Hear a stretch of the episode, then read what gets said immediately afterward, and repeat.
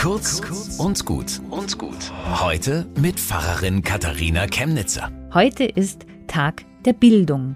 Und wenn einer in Deutschland darauf hingearbeitet hat, dass Kinder gebildet werden, dann die Menschen der Reformation.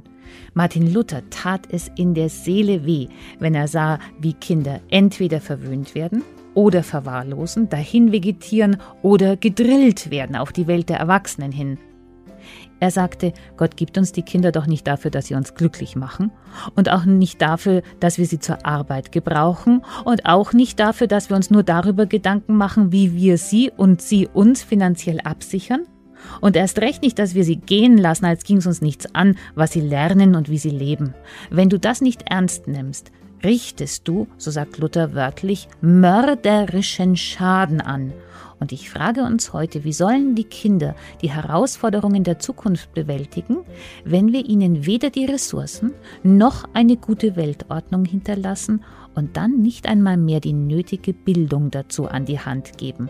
Wir müssen auf die Bildung aller Kinder achten. Wir müssen die Kinder achten. Bis zum nächsten Mal.